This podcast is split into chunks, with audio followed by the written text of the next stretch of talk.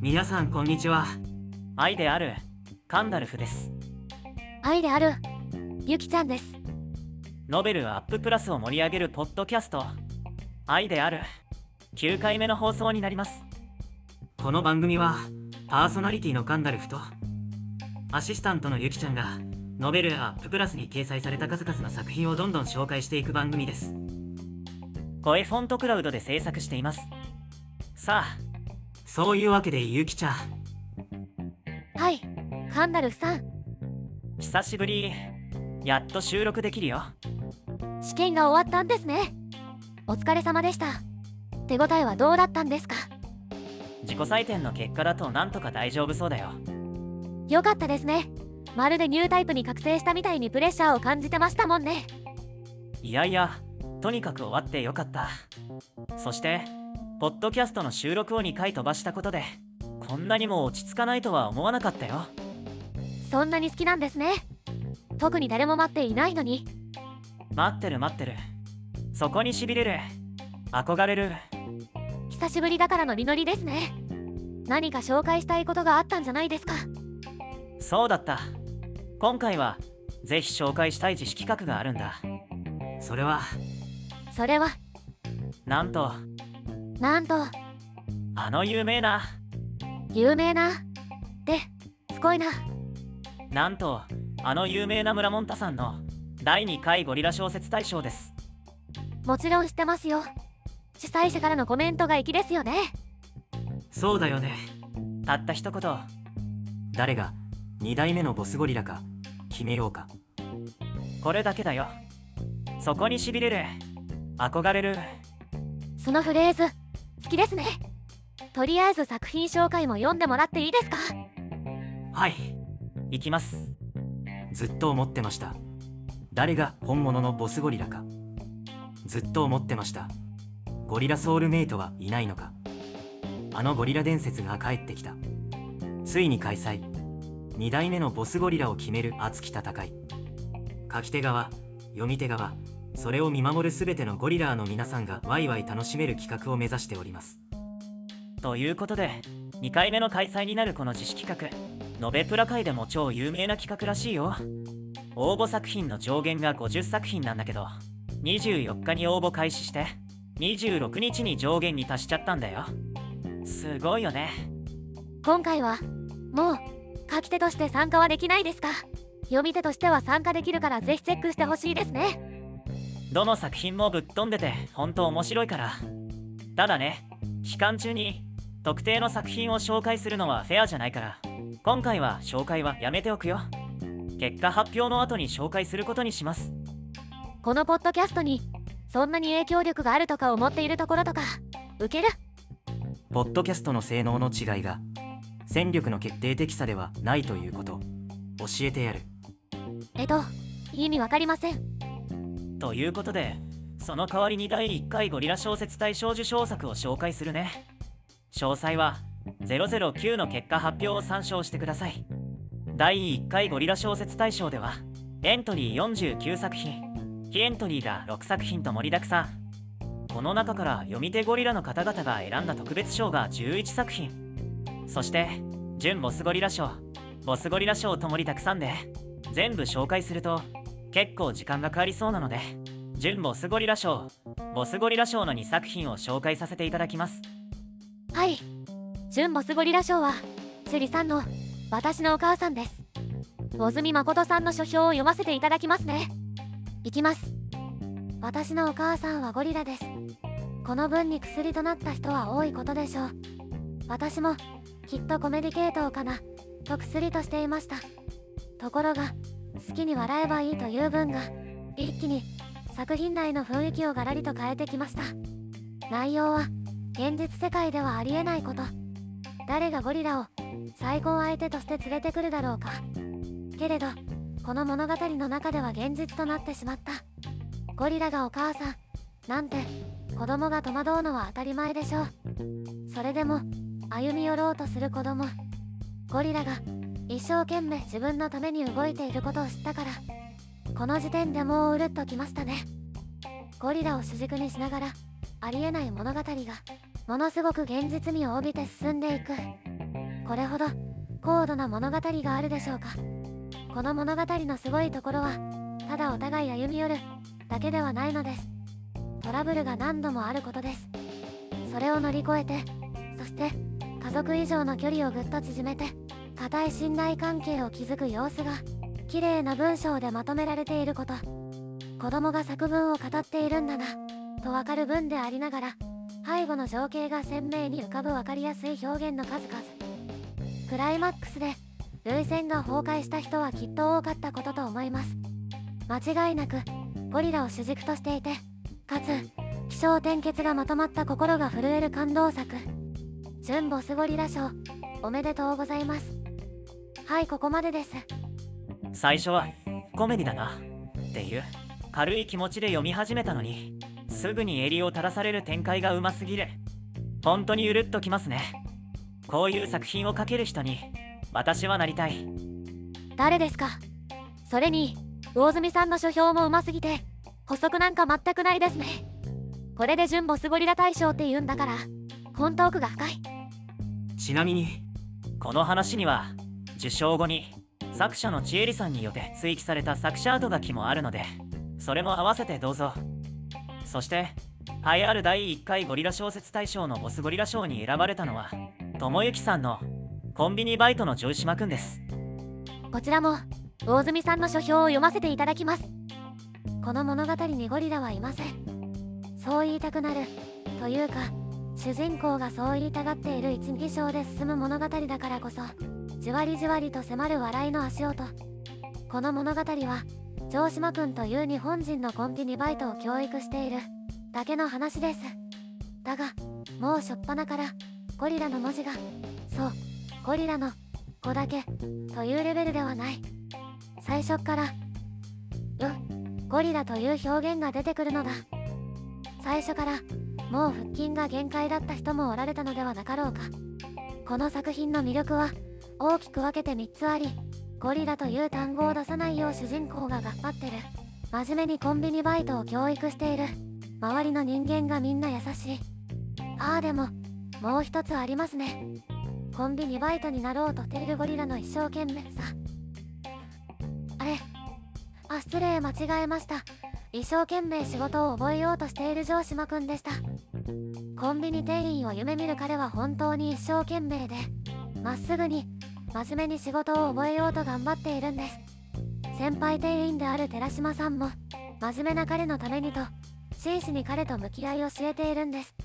だけどどうしようもなく出てくるゴリラ成分笑ってはいけないコンビニとは城島くんのいるところです。と豪語してもいいくらいでしょう。ほとんどただの感想となってしまいましたがこの作品は油断したところにすっと入ってくるゴリラ要素がどうしようもなく笑いをこみ上げさせじわじわとこちらを攻めてくる。ゴリラ成分を抑えようとしているのにどうしようもなくいやいや俺はゴリラですこうこと前に前に出てくるゴリラの主張の激しさを絶妙に出していました。きっとそのポイントが多くの人の心をつかみ城島くんがボスゴリラだとなったのだと思います。登場一つの優しい人柄と全く隠せていない。ゴリラ。というかむしろゴリラで頭をいっぱいにさせられるコメディ感あふれる巧みな文の運びひたすら感服でした。城島くんボスゴリラおめでとうございます。はいここまでです。この作品も本当に秀逸。最後まで笑わせていただきました。村モンタさんもおっしゃっていましたがものすごくよくできたコントを見ている感じ。何度も突っ込みたくなりますよね。まさにボスゴリラ大賞にふさわしいゴリラ・オブ・ゴリラ小説ですね。他のどの作品も笑いあり恋愛ありシュールありと本当に様々。ゴリラをテーマにこんなに作品が書けるなんてびっくりです。今回の第2回ゴリラ小説大賞のページからも各作品にリンクが貼ってあるのでぜひ読んで投票してみてください。自主企画の何がすごいって自分の作品に対する注目度がすごい少しでもたくさんの人に自分の作品を読んでもらいたいと思っている人はぜひいろんな自主企画に参加するべきだと思います。私も応募しましたが50以上のスタンプやコメントをもらえる機会なんてまあないですよね。それだけでむちゃくちゃ嬉しいし1話限りの短編なのに PV も500に届きそうな勢いだし。カンダルフさんの他の作品をはるかに凌駕していますね。本当にもし興味があるなら自主企画探してみてくださいね。そういえばノベルアッププラスを盛り上げるポッドキャストでしたね。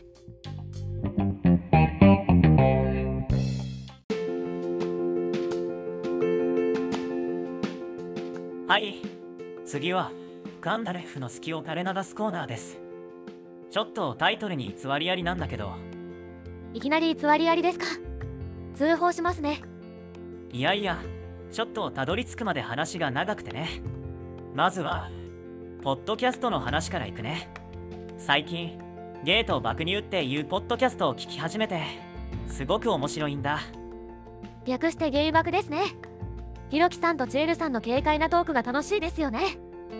そうそう。すごく聞きやすくてハマってるんだけどその中でお互いが芸能人で言うと誰に似ているかという話になったんだ確かひろきさんは小田切丈さん。チエルさんは平原綾香さんでしたね。美男美女だよね。羨ましい。それでねそういえば昔芸能人に似ているって言われたことを思い出したんだよ。まだ若かりし頃風俗のお姉ちゃんに「ねえ黒田じゃないメッセンジャーの絶対そうでしょ隠さなくてもいいってと本気で詰め寄られて。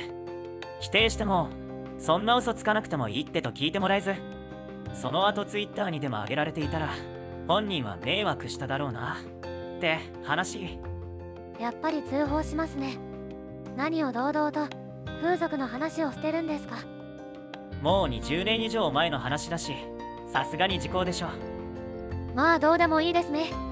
こんなところまで聞いてる人なんていないですから。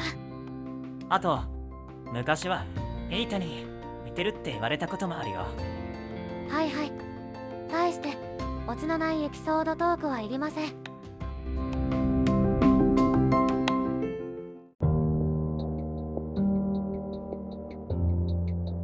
最後に久しぶりカンダルフの作品紹介コーナーです。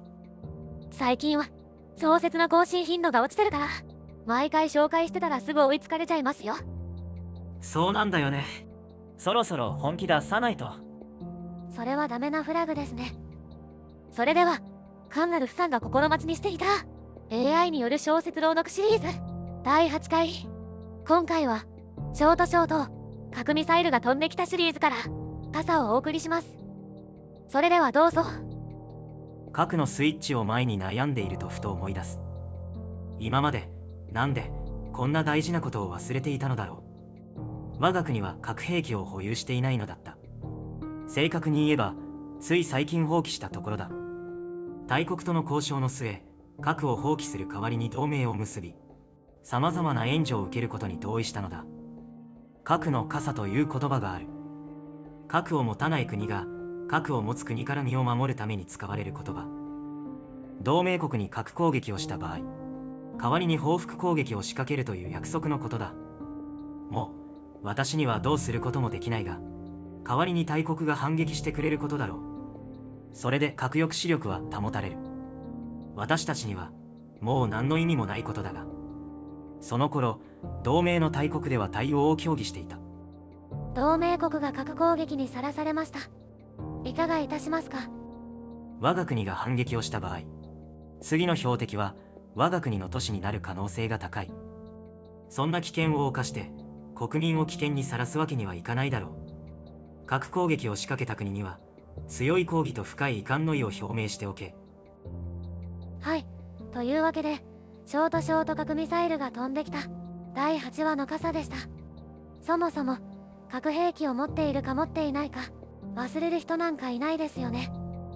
この頃はまだプロローグとの整合性を少しでも保とうとしていたからね。苦肉の策だよ。今は完全に無視してますもんね。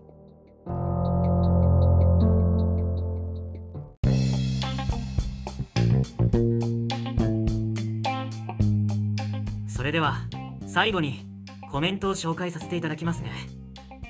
まずはこの方純本さんです。バスタードそういえば初めて触れたファンタジー作品かもしれませんね。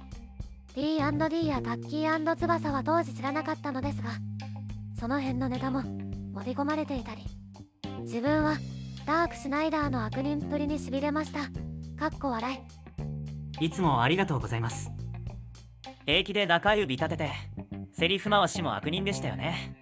あんまりいないキャラだったので夢中になりました。当時はあのお色気でもドキドキだったし。